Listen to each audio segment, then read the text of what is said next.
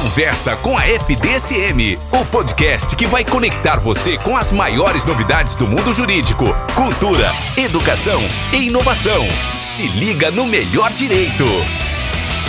Olá, minha gente. Bom dia, boa tarde ou boa noite, dependendo da hora que você estiver acompanhando aí o nosso Conversa com a FDSM, o nosso podcast.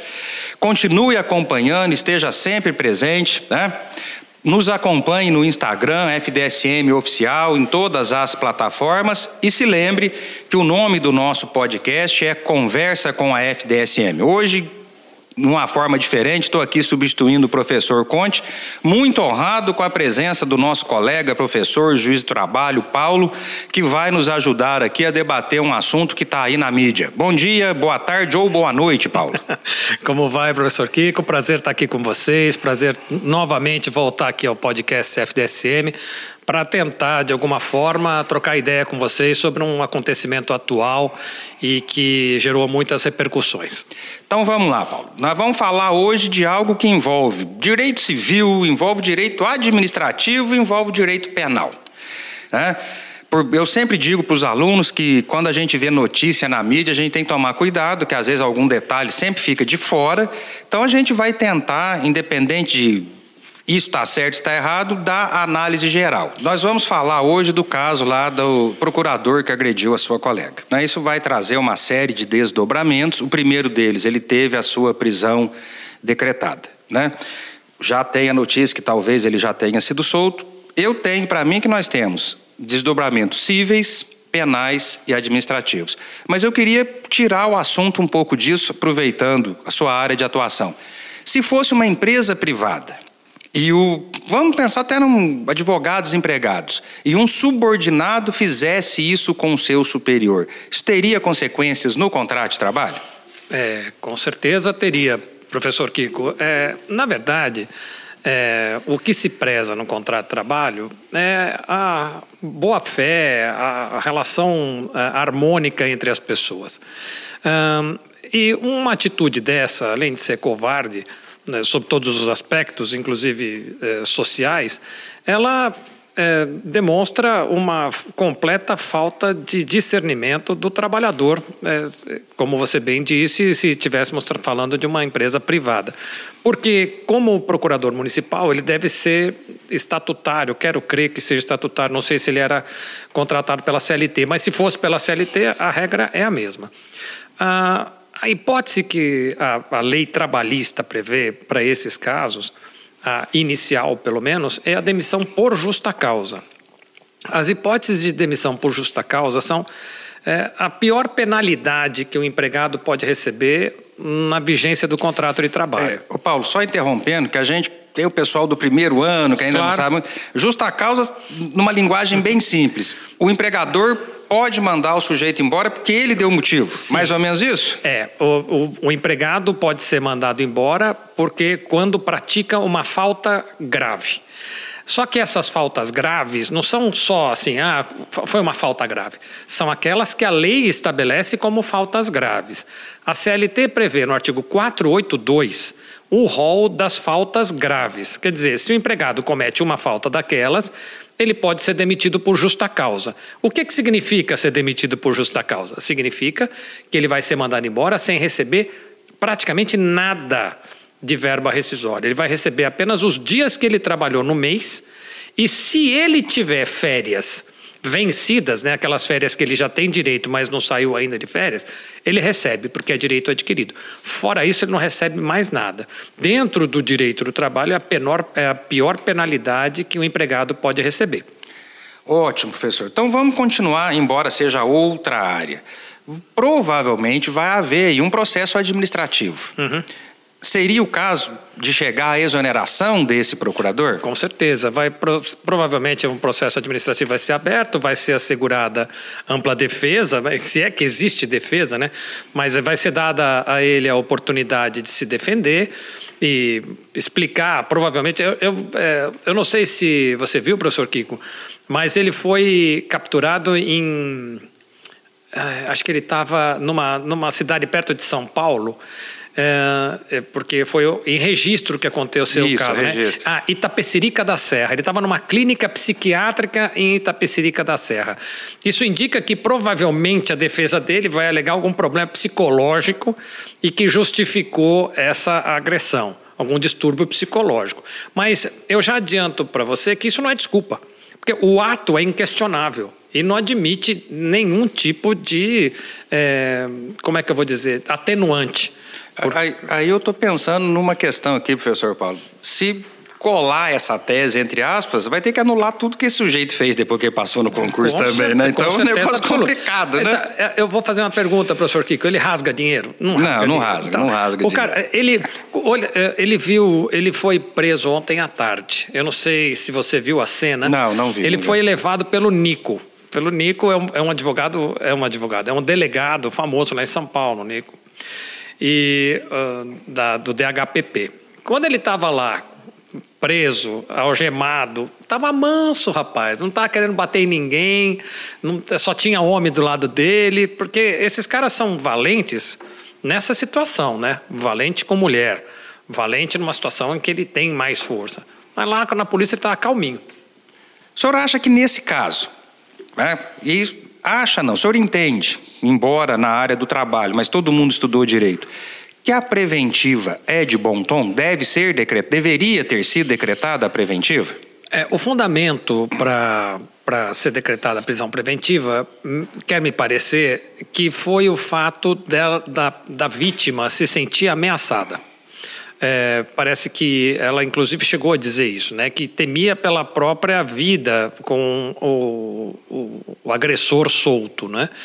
É, Trata-se de pessoas que se conheciam há nove anos. Ela conhecia nove anos o agressor. O agressor frequentava a casa dela. Então sabe onde ela mora concretamente. E ela disse que havia uma inversão de valores, porque ela estava presa em casa com medo dele enquanto ele estava solto. E agora ele foi preso, ela poderia retornar à vida normal. É, na verdade, é uma questão é, muito complexa que envolve muitas outras questões além dessa só, né, professor Kiko? Porque é, nós temos um machismo estrutural, o Brasil é um país machista, as mulheres não são respeitadas no seu ambiente de trabalho. Eu duvido, professor Kiko, mas eu duvido que se o chefe dele fosse um homem, que ele ia ter a mesma atitude.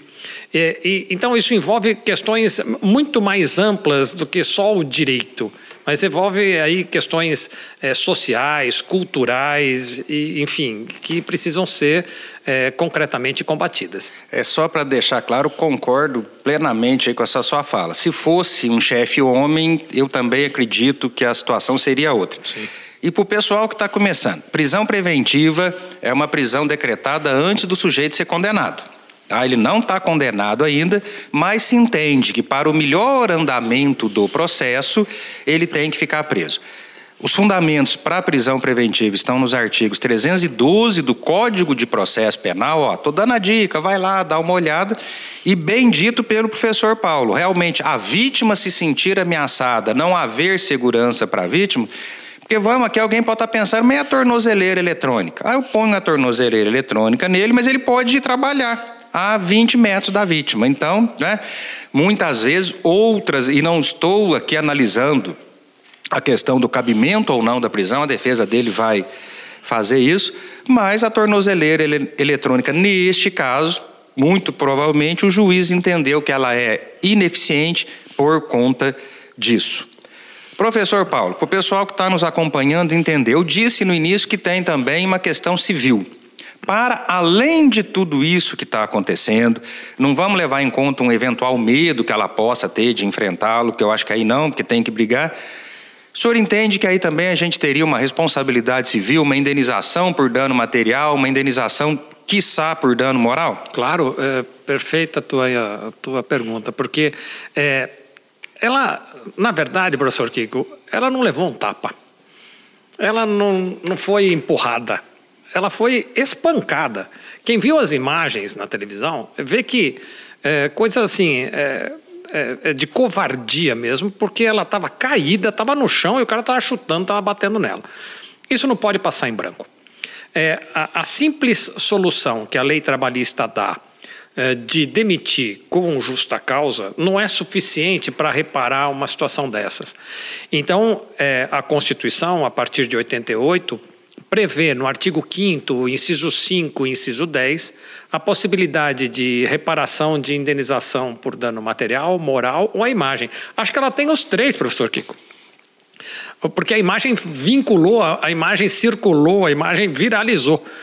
Então, é, para mim, ela tem direito sim de pleitear e aqueles que estão um pouquinho mais adiantados no curso de direito, me parece que na justiça do trabalho, inclusive, a, um pagamento de uma indenização por danos morais, no valor que ela que vai imaginar, que ela vai verificar é, qual é o, o, valor que repararia isso que ela sofreu, uma indenização pelos danos é, é, morais, né? uma indenização pelos danos materiais, que é tudo que ela gastou com medicamento médico, tratamento psicológico que ela possa vir a ter, terapia e etc. E também uma, uma indenização pelo dano que a imagem dela sofreu. Professor Paulo, então me ajuda aí agora, que eu ensino responsabilidade civil lá para os alunos. Então ela resolve isso tudo na Justiça do Trabalho. Ela não precisa de, de ir para a Justiça Civil para pedir essa indenização. A agressão aconteceu no ambiente de trabalho. E no ambiente de trabalho, então, a competência da Justiça do Trabalho. Isso está regulado pela eh, CLT hoje, a partir da reforma trabalhista, nos artigos 223A tá, até mas, 223I. Mas vamos, mesmo sendo funcionário público? Ah, não. Ah, aí não. Ah, ah tá. Ah, gente... Se for funcionário público, nós estamos é. falando, por hipótese, tá, que ele é regido pela tá, CLT. CLT. Tá, desculpa. Porque a questão é a seguinte, professor Kiko. A partir da Constituição de 88, se criou, uh, na verdade, duas possibilidades. Eu posso ser empregado. Para eu entrar na administração pública direta, o artigo 37 exige o concurso.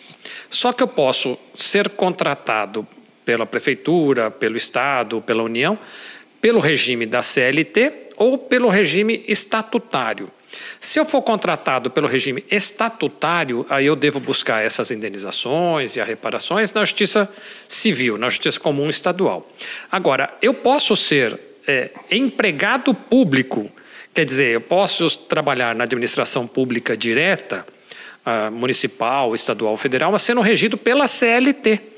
Se eu sou regido pela CLT, a competência é da Justiça do Trabalho. Existe aí, então, essa diferença. Vamos simplificar para os nossos alunos. Vamos. O empregado público regido pela CLT, ele não é concursado, não é efetivo. Ele é concursado. Hum, ele é concursado. Aí, ó, gente, vamos prestar atenção o nisso. O artigo 37 da Constituição estabelece que para ingresso na administração pública eu preciso do concurso.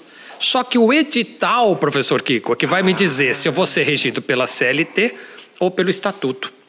Porque, eh, rapidamente, professor Kiko, quando a Constituição veio em 88, o 37 falava num regime jurídico único. Então, todo mundo que é trabalhar para a prefeitura, para a União ou para o Estado, tinha que ser regido pela CLT ou pelo Estatuto. Não podia ter os dois. Porque qual era o problema? Eu tinha lado a lado um regido pela CLT, que tinha alguns direitos, e outro regido pelo Estatuto, que tinha outros direitos, a estabilidade, por exemplo. A emenda constitucional número 24 de 98 voltou tudo para trás que era. Então, hoje é possível o ingresso na administração pública, sempre por concurso, na forma do 37, mas sendo regido pela CLT ou seja regido pelo Estatuto. Olha como o direito é uma coisa só, né? Onde que a gente foi parar? Então, um determinado edital para suprir vaga de um determinado cargo. O que tiver no edital vale. Se for 10 vagas e lá falar que é pela CLT, aqueles 10 vão ser regidos pela CLT. Sim, exatamente. É isso. Exatamente. Isso. Professor Paulo, agora vamos voltar um pouquinho aqui para a questão, para a questão penal. É.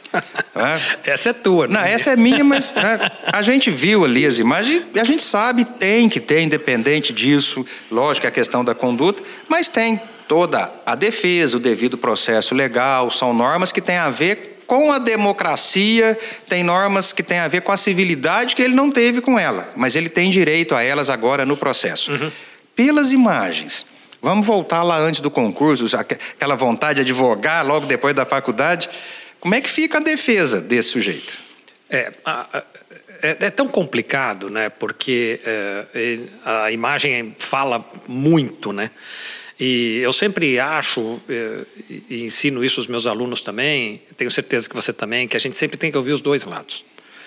Mas, é, num caso como esse, de uma agressão tão covarde como foi, não tem, assim, não tem muito o que fazer. A única coisa, para mim, a única linha que a defesa pode adotar aí é um distúrbio psicológico, uma, uma crise de ausência e, e uma, estava em surto. Acho que a única coisa que a defesa pode alegar é que ele estava num surto psicótico e não sabia, não tinha consciência, não tinha plena consciência do que ele estava fazendo. Você sabe melhor do que eu, professor Kiko, que esse é uma, uma das ah, possibilidades que atenuam o cumprimento de uma pena aí, né? É, porque eu não vejo muita justificativa, professor Kiko. O que, que eu posso falar de uma imagem como essa? A, a, ainda que os dois lados tenham que ser ouvidos, eu acho importante que se ouça, é, era uma pessoa que tinha outros problemas. Isso é importante. Ele tinha outros problemas já naquele ambiente de trabalho, naquela, naquele município ali. E por uma questão ou por outra acabou ficando, acabaram deixando ele por lá. Mas é fato que cada um de nós responde pelos atos que pratica. E ele deve claramente responder pelos atos que praticou. Ainda que ele tenha sido solto, professor Kiko, ele, o julgamento desse caso não vai deixar que ele fique solto muito tempo. O que ele pode, né, se for cumprir é, medida. É, como é que fala para quem tem problema mental? É medida de segurança. Medida de segurança, então ele vai, de qualquer forma, ele vai ser excluído aí da sociedade, né? É, Me parece só, importante. Só para deixar claro isso que o professor Paulo falou, o nosso sistema ele não trabalha com incapacidades assim momentâneas. Ou a pessoa é capaz ou é incapaz. Mas é sabido que existem algumas doenças psicológicas, existe o tal do surto. É. E como bem disse o professor, só que tem que ser uma prova técnica muito bem feita. Aí nós vamos, ó, mais uma dica, artigo 26 do Código. Ó, nós já estudamos aqui direito civil, constitucional, administrativo, trabalho, penal e processo penal, gente. Tá? E na presença de alguém que entende muito dinheiro, então, de direito. Então, é, de, de dinheiro, também seria bom entender. De dinheiro, e, nada. Entende muito de direito. Então, lá no artigo 26 do Código Penal tem essa, essa colocação. Tá? É, qual a sua visão né, do, dessa linha do tempo? Porque tá, ele já tinha outros problemas. Isso a gente já sabe também. Até que chegou nisso. Houve uma, uma leniência do poder público, de repente as pessoas. Aí é opinião pessoal, as pessoas entenderam que não chegaria a isso, vamos dar uma segunda chance, talvez a segunda chance que ele não deu à procuradora. É. Como é que essa linha do tempo chegou até isso? É, como a gente tem poucos dados né, para falar do caso concreto, é, fica difícil, né, professor Kiko? Mas, assim, é, genericamente dizendo, e, e não a respeito desse caso. Muitas vezes a gente tem é, um, muita paciência com aquilo que não precisa ter e tem pouca paciência com aquilo que precisa ter. Então, uh, sei lá, de repente um empregado que trabalha pouco, que trabalha mal, a gente já manda embora, não tem muita paciência. Mas uma pessoa que apresenta características assim, de agressividade, uh, qualquer forma de discriminação é proibida pela lei, sabe, professor Kiko? A gente tem uh, um artigo na CLT, que é o artigo 373A, que fala que proíbe todas as formas de discriminação no trabalho, é, todas as formas de violência no trabalho. Isso não, não, pode acontecer. É claro que não pode acontecer em casa, na família, no trabalho, não pode acontecer. E a administração pública, é, professor Kiko, ela, tem, tem, ela tende a ser muito mais é, complacente, vamos dizer assim, do que a empresa privada. Se um empregado de um banco, por exemplo, comete um ato, um ato, um deslize, ele já leva logo uma advertência e na segunda ou na terceira está demitido. E na administração pública, a gente tem aí aquela máquina que se movimenta assim rápida, igual um mastodonte, né? Tudo é devagar, tudo é complicado, tudo é difícil, e as pessoas tendem a deixar para lá Ah, deixa para lá, porque é, tem problema, tem problema. E como se tivesse problema fosse um atenuante e permitisse que ele ficasse lá. É como se isso acontece em, em todos os ramos do, da administração pública, inclusive no judiciário. Você tem pessoas ali que poderiam ser excluídas, mas que não são, porque, ah, coitado, já passou no concurso, está aqui e vai ficando. Depois que tem 10 anos, ah, já está aqui há 10 anos, e, e fica difícil. A, a, a regra é cometeu um ato que merece punição, que se puna e que se puna rapidamente, é, para que evite problemas maiores como esse, né? Repetindo o bordão do professor Conte, quando a conversa é boa, o tempo passa rápido, né? Eu só quero mostrar aqui minha concordância com a coisa que o Paulo falou. Também sou servidor público, né? Mas e ao dizer que algumas coisas precisam ser mudadas, a gente não está falando contra as instituições, não. É porque a gente gosta. Sim. Porque a gente quer que todo mundo faça bem feito, que todo mundo respeite claro. a lei. Mas é isso, professor. Está terminando o nosso tempo. Então eu vou lhe passar a palavra para as suas considerações finais, mas eu gostaria que o senhor terminasse da maneira que o senhor começou. O senhor falou de machismo estrutural, nós temos racismo estrutural, e tudo isso remete a uma questão que é a falta de respeito à dignidade alheia. Uhum. Ou a gente entende que todo mundo tem dignidade, ou a gente vai claro. continuar discutindo esses problemas. Eu gostaria que o senhor falasse sobre isso. É, o princípio é da igualdade, né, professor Kiko? Todos são iguais perante a lei, artigo 5 da Constituição. A Constituição também preserva a dignidade da pessoa humana como fundamento da República. É, o que eu acho é o seguinte: nós temos todos que respeitar uh, o, o outro. É, seja o outro diferente por qualquer aspecto, outra religião, outra raça, outro gênero, todos têm que ser respeitados igualmente. E eu, eu termino, professor Kiko, é, acho que a gente tem que voltar os holofotes mesmo para essa questão da mulher. Então, essa questão, a mulher precisa, ela é muito, muito discriminada. Ela é discriminada no trabalho, ela é discriminada na sociedade. Então, é, todos são iguais perante a lei. E a gente tem que voltar os olhos para essa questão, porque essa é uma questão muito séria. E não é porque uma mulher foi agredida, mas porque o, o, o machismo ele é estrutural, porque as próprias mulheres não enxergam muitas vezes o machismo. Eu vi uma reportagem dessa procuradora que foi agredida, ela dizendo que recebeu nas redes sociais muitos comentários de mulheres dizendo assim: Mas o que será que ela fez para ela ser agredida? Gente, não importa o que ela tenha feito, não se justifica uma agressão, em hipótese nenhuma. É esse o recado. Ok, professor Paulo, muito obrigado. Aguardando a sua próxima presença com a gente aqui. Fica também a minha, minha fala final no sentido disso. Ou a gente, e eu acho que aí é um problema até de acreditar, ou a gente acredita que é igual, e acredita mesmo, ou a gente para de ficar escrevendo artigozinho falando disso só para enfeitar. E acreditar significa dizer que eu tenho que fazer tudo para não acontecer. Ah, eu não concordo com a dívida histórica. A dívida histórica existe no racismo, no machismo. Sim. Eu posso não ter criado a dívida. Eu posso não ter feito nada para ela acontecer. Sim. E o fato de um sistema injusto, para além dos, meu, dos meus méritos, ter me privilegiado, não me torna culpado pela dívida. Claro. Mas eu tenho que reconhecer que ela existe eu tenho que reconhecer que essas coisas existem, eu tenho que não praticar nada disso, eu tenho que denunciar e fazer o que tiver ao meu alcance para que não aconteça mais.